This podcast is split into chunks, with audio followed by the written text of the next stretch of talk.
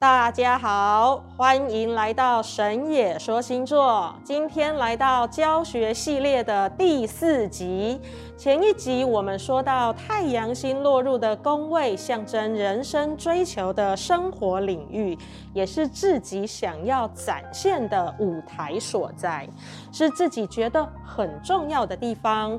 心中英雄形象的追求，也是实现英雄梦的落实处。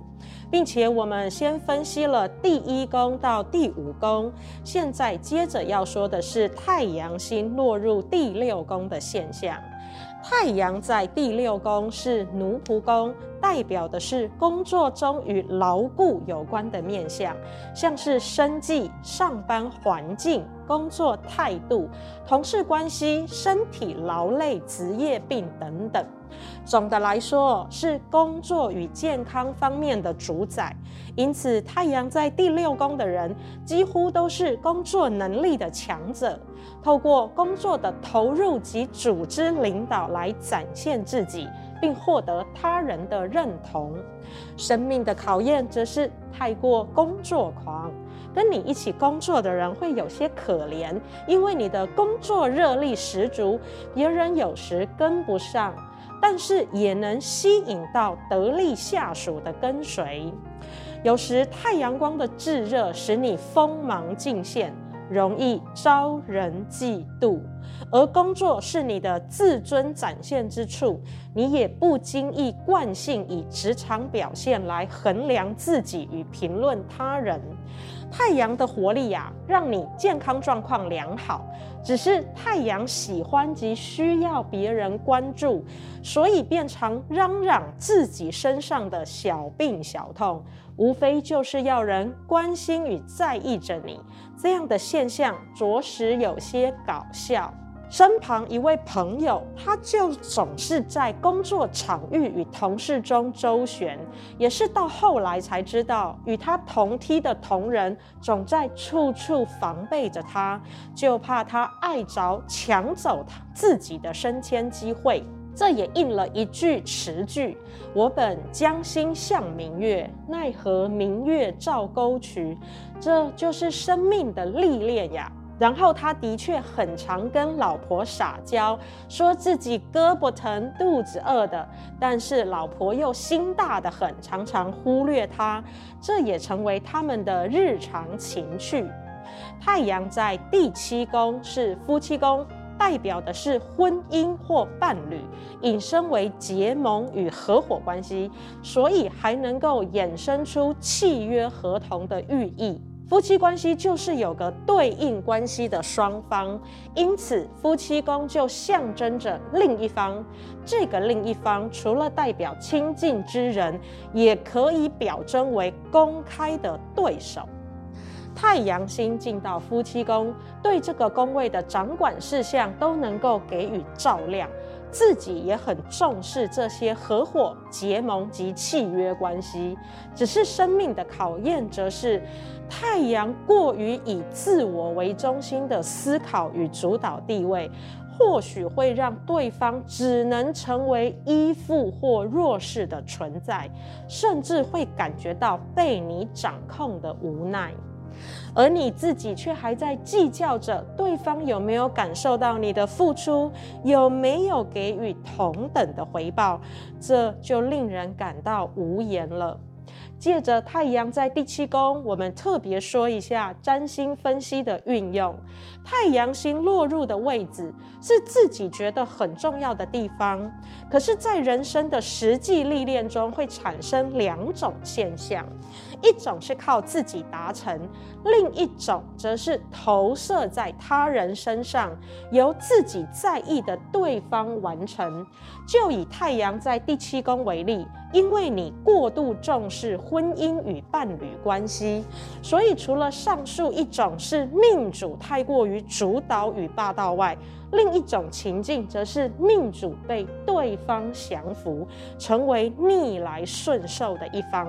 有个实际的案例正是如此。男生说让女生命主等他，一等就等成新娘，不是命主。